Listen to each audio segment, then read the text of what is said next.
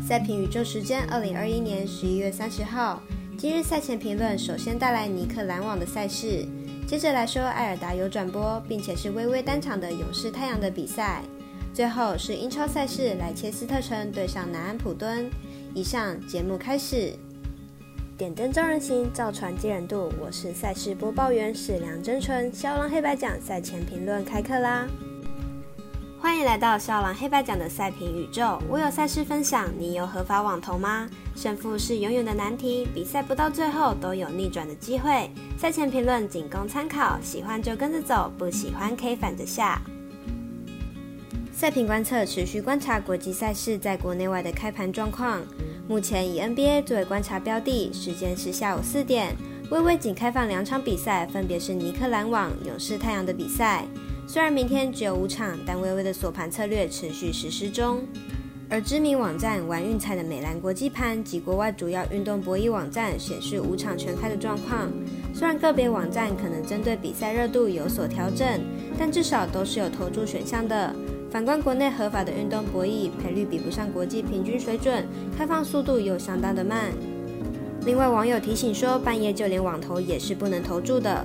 诸多的产品劣势，有请微微老总自行检讨改进，让我们一起为更好的博弈环境继续努力。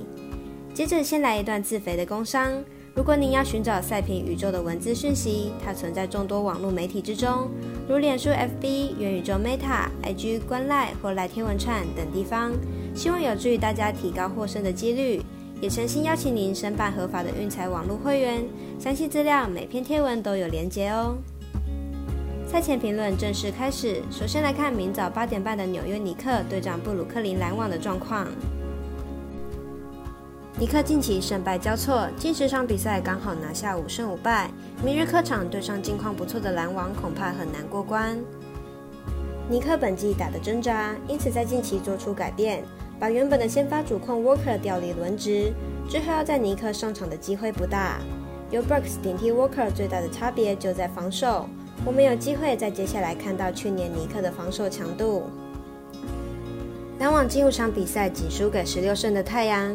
其他场次都用凶猛的进攻火力击败对手。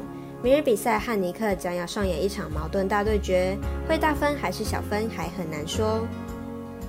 篮网近期虽然胜率高，但赢的分数都不算太多。四连胜期间只有两场比赛有过盘，因此看好明日比赛篮网赢球，但不会过盘。接着是目前联盟第一的金州勇士客场之旅，来到凤凰城太阳的比赛。